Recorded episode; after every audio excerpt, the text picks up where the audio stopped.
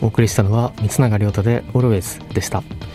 ここからはスポーツ用語解説コーナーと題してスポーツの専門的な用語やスポーツを見ていてよく耳にしたり話題になった用語などをできるだけ分かりやすく紹介解説していきます。ということで今回話していくのは先月の4月11日に日本ハムの新庄剛志監督が今年のファイターズは中4日で行かせますと宣言したことで話題となった先発投手のローテーションにおける登板間隔についてです。えー、ここまで球界の常識を打ち破る戦略や指導で注目を集めるなど独自路線を貫いてきた新庄監督ですがこの中4日とは何なのかそれを説明する前にまずは主にプロ野球やメジャーリーグなど年間140試合以上という長期的なシーズンを戦う上で基本的な先発投手の運用方法として数人の投手を用意してローテーションを構成し順番に先発登板させていく。これを先発ローテーションまたはローテと略して呼びます。えなぜ数人の投手を用意する必要があるかというのは1960年代まではメジャーリーグやプロ野球でも権藤権藤雨権藤なんて言葉も生まれるほどエースと言われるような選手が毎試合のように先発してはしては完投していましたがそれによって多くの選手が国試による故障で選手生命に大きな影響を及ぼしていたことから1970年代後半から日米でローテーション制が次第に採用されていきました。またこれは医学的に見ても1試合に100球近い多くの球数を投げる先発投手は肘や肩への負担はもちろんですが肘付近の毛細血管が切れると言われています。そしてこの毛細血管が修復するまでに4日以上かかるとされていてこのことから1人の先発投手の登板間隔は最低でも4日以上空ける必要があると考えられそれを可能にするために数人の投手を用意してローテーションを回していくという投手運用が当たり前になっています。そしてこの中4日という中何日というのは登板した日から次回の登板までの空いた日数のことを指していて例えば6日空いた場合は中6日と表現します。この登板間隔が日本とアメリカで大きな違いがあってプロ野球のローテーションは中6日の6人体制が基本なのに対してメジャーリーグではこれまで主に中4日の5人体制が基本と考えられてきた中で今回新庄監督が提言したのがプロ野球における中4日のローテーションの導入でした。しかしなぜプロ野球とメジャーリーグでは先発投手の登板間隔に違いがあるのか。理由は様々ですが最も簡単で明確な答えは日米では年間の試合数に差があり日程の組まれ方に違いがあるからです。まずプロ野球の場合は月曜日が定休日のような形で祝日や予備日を除いてはほぼ試合は行われません。えなのでプロ野球で中6日を基本にした場合え、6人の先発投手を用意すれば安定的にローテーションを回すことが可能です、え、そしてメジャーリーグの場合はプロ野球よりも年間の試合数が多いことからほぼ毎日のように試合が行われるため休養日は不定期で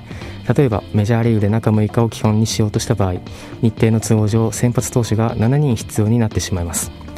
だとしても日本のプロ野球では中6日が日程の関係で最適解だとしてなぜメジャーリーグではプロ野球よりも過密日程であるにもかかわらずより短い登板間隔で先発投手を起用するのかそれにももちろん理由はあります。一つは先発ローテーションの中でも下位の劣る投手の登板投球機会が減るということは必然的に上位の優れた先発投手の投球機会が増えることになり理論上はそれがチームの防御率の改善につながります。新庄監督も中4日によって先発投手の登板機会が増えることについて中4日で勝ち星を増やしたらよくない？最高だよね。年俸バーンって上がるし技術も覚えられると語っています。そして打者が先発投手の投球になれる。打順3巡目までなるべく回さない。いわゆる周回効果など登板間隔を詰めることでエース級の投手を最大限に活用しそれによる恩恵も多いのがこの中4日のメリットになります。しかし登板間隔が短ければ先発投手が投げられる球数も少なくなり自然的に救援陣の負担は増加し怪我のリスクも高くなるというデメリットはあります。そして2つ目はコスト面で全30球団もあるメジャーリーグの中で質の高い先発投手を何人も揃えるのは非常に困難でそれだけ相応な多額の金額が金銭が必要になります。またすでに高額契約を結んでいる先発投手の費用対効果が悪化するなどさまざまな弊害からメジャーリーグではプロ野球よりも少ない先発投手で構成されたローテーションを組んでいます。また近年のメジャーリーグではさらにオープナーやブルペンデーなど先発ローテの人数に関する部分で大胆な戦略を実行していますが日本ハムと新庄監督はこれらの戦略も開幕カードのソフトバンクとの3連戦で遊ぶと称して実行していますしあとはノンテンダ FA もそうですがメジャーリーグで主流となっている考え方や戦略をプロ野球で先進的に取り取り入れようとする意図が見て取れる日本ハムですが今回の中4日の構想について新庄監督曰くメジャーとかの問題じゃない個人の成績を上げてお金を稼がせるチームにリズムを持ってきてもらう方法だと語りあくまでも独自の考えだと、え、述べています。ではこの新庄監督が構想する中4日のローテーションは先進的な戦略と言えるのでしょうか？結論から言うと日本のプロ野球では間違いなく先進的ですが近年のメジャーリーグでは時代遅れと言われるようになってきています。ここまで話してきた通りメジャーリーグでは伝統的に中4日が基本で中4日での先発登板の割合が2016年までは47.9%と半数近い割合でしたが昨シーズンは33.1%と3分の1にまで減少してきているなど近年は中4日の時代は終わり中5日がスタンダードになってきています。理由としては中4日はやはり過密日程の中で先発投手の告知につながり選手生命を短くする一因と考えられるようになってきたことが挙げられますがでは果たして先発投手の登板間隔において中4日中5日中6日どれが最も適しているのでしょうか。登板間隔と成績の関係性から考えた場合すでにメジャーリーグでは統計的なデータをもとにした研究が行われていて中4日を基本としたメジャーリーグの場合1日短い中3日での先発登板は中4日と比べて成績は悪化。反対に1日長い中5日の場合は中4日と比べて成績が良化し逆に2日長い中6日の場合はむしろ本来の成績よりも悪化するという結果になっていました。つまりメジャーリーグでは先発投手の登板間隔が本来よりも短ければ成績は悪化しかといって長すぎても悪化。最も成績が良かったのは1日長い中5日でした。では中6日が基本のプロ野球の場合はどうか。日本の野球データ会社デルタの研究結果によれば1日短い中5日と1日多い中7日に登板した投手の成績に大きな変化はなく2日短い中4日の場合は中6日の成績と比べて成績は良化していてメジャーリーグとは異なる結果になっていました。しかし近年のプロ野球では中6日での先発登板の割合は全体の60%近くを占めるなど中6日以上の場合は90%を超え中5日や中7日の先発登板の割合はそれぞれ10%に満たず中4日の場合は全体の0.5%しかありません、まあ、それだけ日本のプロ野球では中6日より少ない先発登板が少なくサンプルサイズが小さすぎるためこの結果だけでプロ野球で中4日が実用的だという明確な根拠にはなりません、まあ、ただ一つ言えるのは、えー、近代のプロ野球において中6日以下という登板間隔は未開拓の領域であるということです。なのでメジャーリーグと同様に優秀な先発投手により多くの登板機会を与えるために登板間隔を短くすることで一定の効果を得られる可能性も十分にあると思います。しかしプロ野球で中4日を導入していくにあたって留意しなければならない点として一つはプロ野球では月曜日にほぼ試合が行われない日程の都合上ローテーションを5人で回した場合正確には中5日が基本になりたまに中4日という形になります。実際にここまで中4日での先発登板は4月5日から4月10日の上沢直之選手の一度だけですがそれでも新庄監督は最終的には本格的な中4日に仕上げていくと明言しています。そしてもう一つは中4日というこれまでの中6日よりも短い登板間隔で機能させるためにはそのための万全の準備や調整が必要不可欠になります。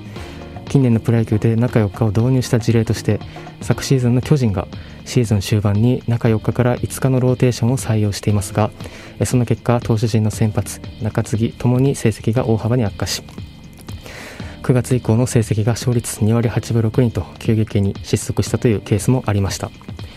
そして今シーズンの日本ハムでも4月22日に中5日で登板した伊藤大美選手は6回3失点も被安打10同じく翌日に中5日で登板した上沢直之選手が3回を7安打7失点で降板するなど苦戦する試合も目立ち2選手ともに4月28日以降は中6日の登板間隔に戻っています。それに対して新庄監督は調整の難しさもあるんじゃない？中4日とか中5日とか新しいことをやっていく中ででもそれを乗り越えてほしいんですよ俺は。多分乗り越えられますようちの選手なら。うまくいかないのが楽しさであり難しさでもあると語っています。先ほどプロ野球において中4日はまだ未開拓の領域だと話しましたが日本での研究結果もあくまでも短期的な成績の中で大きな変化は見られなかったということであって中長期的にはどうなるかどのタイミングで成績に影響が出るかはまだまだ研究の余地があります。昨年の巨人のケースもシーズン終盤からの導入でしたしどちらにしても現時点では実例が少なくこれだけで有効な戦略ではないと判断することはできないと思います。そして野球の投資運用において唯一の正解はなくヤクルトは昨シーズンから先発投手の登板間隔を10日近く空けて起用するゆとりのあるローテーションを採用し課題だった投手陣の成績を大幅に向上させ前年最下位から日本一に輝き今シーズンの中日では先発投手の枚数を増やした多人数制のローテーションを採用する動きを見せるなど日本ハムとは対極のアプローチをしているのが面白いです。ということで日本では未だ懐疑的な意見も多い中4日ですがそれでも新庄監督は必ず人間は慣れてくるからやらないよりやってみて戻すのは後にできるからと説明し選手から志願してきたら中3日にしようかな。そしたら鬼でしょ俺。5回を70球でずっと投げてくれたらすごいなとまで話しています。でまあこれはさすがに冗談だと思っていますが現在日本ハムの順位はチーム防御率3.66とともにリーグ最下位と直近の試合では好調とはいえこれから上位へ浮上するには投手力の向上は必,、え、必要不可欠です。そんな中で果たして新庄監督が明言したように今後再び中4日のローテーションを採用していくか、え、採用していくのか否か。もしそうなればそれが今シーズンを占う上で分岐点になることは間違いありません。えということで、ここまで先発ローテーションにおける登板間隔に登板間隔について話してきましたが、えもう一つ先発投手を運用する上で、え欠かせない要素となるのが、え球数です。CM の後はそんな先発投手の球数に関するあるジンクスや、投手の国士を示す指標そして100球という球数制限が生まれた理由などについて話していこうと思います。